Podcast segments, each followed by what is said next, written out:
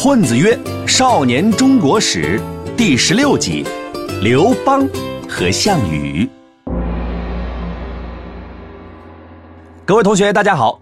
上一集咱们讲到，秦二世靠着不正当手段当上了皇帝，之后呢，和队友赵高各种骚操作，引发了全国各地的农民起义，成功的把秦朝这条大船给开翻了。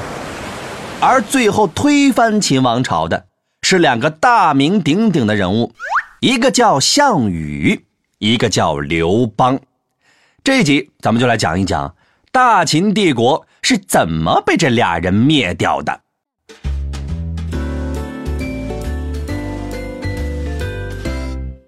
首先，我们来说一说项羽这个人。项羽啊，是楚国人，而楚国跟秦国之间呢，那故事可就多了。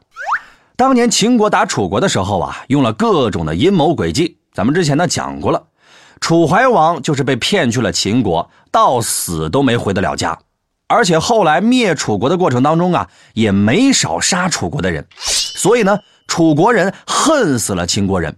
当时流传着一句话，叫做“楚虽三户，亡秦必楚”。大概意思呢，就是说。只要我们楚国还有一口气，就会灭了你们秦国。而项羽呢，不仅是楚国人，而且他的爷爷项燕是楚国的大将，当年呢就是为了抗击秦国而死的，属于抗秦烈士。所以项羽从小就对秦国充满了仇恨，憋着一股劲儿要跟秦国玩命。所以呢，等他看到全国都在起义，就紧跟潮流，和他的叔叔项梁。在江苏老家扛起了起义大旗，这爷儿俩双核带队，起义军呐一路所向披靡，名气是越来越大。后来呢，老项找来了当年的楚怀王的孙子，为了借他爷爷的名头，就管他也叫楚怀王。这样的话，队伍就有了一个代言人。附近的团队一听到楚王的名号啊，都赶过来投奔他，老项的楚军就逐渐的壮大起来。在这支队伍里呢，有一支小分队，领头的是个派出所的所长，他呢就是刘邦。刘邦之所以起义啊，纯属被逼无奈。当初啊，他奉命带人去咸阳给秦始皇修陵墓，结果半路上呢，一群人逃的逃，死的死，没剩下几个人了。刘邦一看，就拿这么点人去交差，哎，自己也没啥好果子吃，干脆我也跑了得了。后来呢，他自己拉起来一支起义军，加入了项梁的队伍，跟着楚军一起参与灭秦行动。可是没过多久，项梁在和秦军作战时领了便当了。作为侄子的项羽呢，就正式接过项梁的班儿当上了楚军的主帅。可是当时全体义军名义上的统帅还是项梁找回来的那个楚怀王的孙子。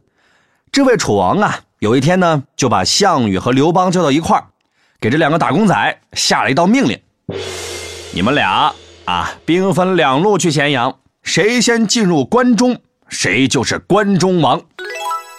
这个竞赛看上去挺公平的，但是项羽呢，这一路啊不是那么顺利，因为他还要拐到河北去营救北边的赵军。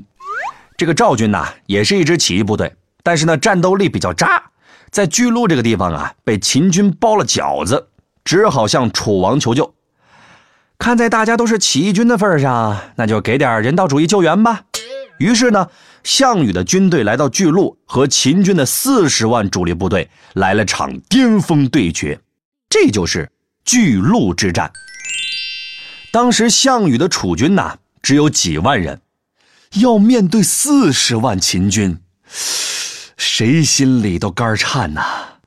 于是项羽呢就玩了票狠的。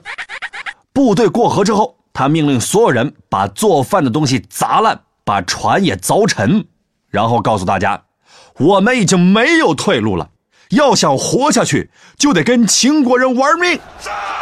这就是破釜沉舟的典故。横竖是个死，干脆跟秦国人拼了算了。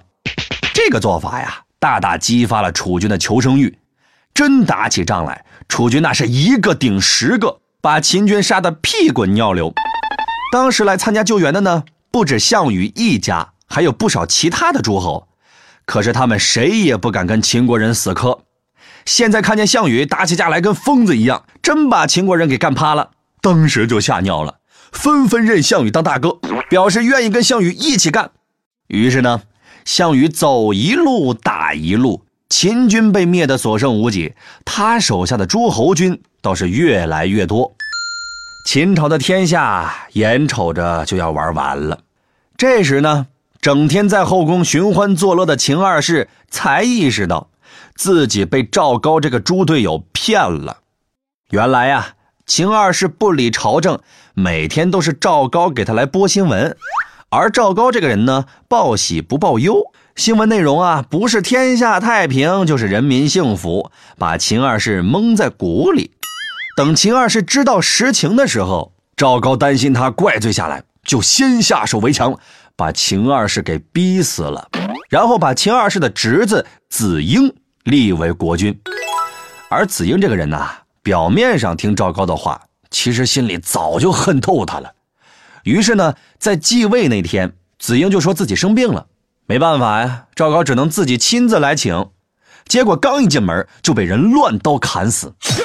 这个祸国殃民的大坏蛋，终于得到了应有的惩罚。虽然是除掉了奸臣，可是这时的秦朝啊，已经毫无抵抗能力。军队都被项羽消灭的差不多了，刘邦这一路人马呢，吃着火锅，唱着歌，就打到了秦朝国都咸阳。子婴看到大势已去，只好打开城门，亲自向刘邦投降。花了多少代人的心血，历经春秋战国几百年的大混战，这才统一天下的秦王朝，却在统一之后的短短十几年，就这样。宣布灭亡了。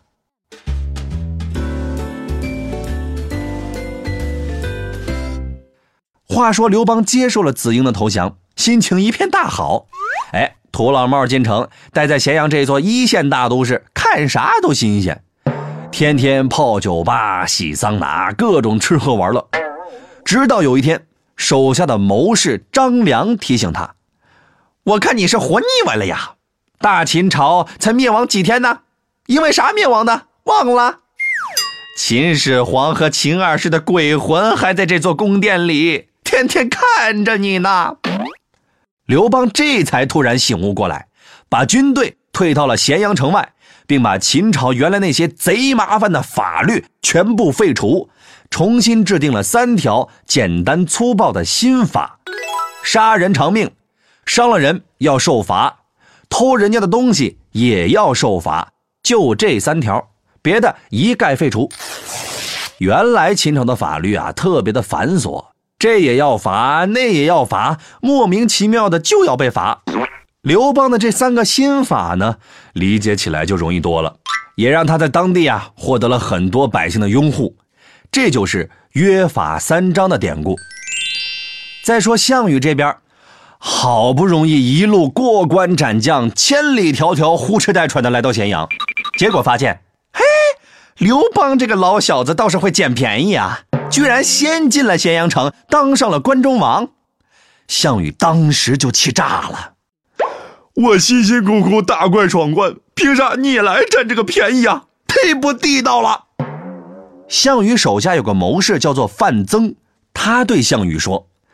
哎，刘邦这个老小子一瞅就不是啥善茬，以后肯定得给我们找麻烦，干脆咱们先把他做了算了。于是呢，项羽把大军集结起来，准备攻打刘邦。可是啊，项羽这个人有个特点，叔叔特别多。除了那个挂掉的叔叔项梁之外，他还有一个叔叔叫做项伯。这个项伯呢，和刘邦的谋士张良啊是老铁。他听说项羽要攻打刘邦，就偷偷的跑到张良那里通风报信，让他赶紧跑。可是张良扭过头去，就把这事儿告诉了刘邦。刘邦自己也知道，项羽级数比他高，装备比他好，硬碰硬就等于送人头。就凭自己手底下这点人呐，根本打不过项羽。与其这样，不如干脆认怂，服个软。项羽一高兴呢，兴许还能把命保下来。于是啊，刘邦就决定。亲自去给项羽赔礼道歉，还跟项羽喝了顿酒。而喝酒的这个地方叫做鸿门，这就是历史上赫赫有名的鸿门宴。关于鸿门宴的故事呢，咱们下集再讲。好了，我们来总结一下这一集的内容啊。项羽和刘邦一起灭掉了秦朝，但却因为谁称王的问题产生了矛盾。为了化解矛盾，刘邦决定亲自去鸿门给项羽谢罪。好了，这一集咱们就讲到这儿。如果大家还没听够呢，没关系，我们还制作了生动有趣的漫画图文，帮助大家总结和理解本节课的内容，就在下方的全文阅读里。不管是课前预习还是课后复习都有帮助，推荐大家看一看。好了，咱们下一期再见。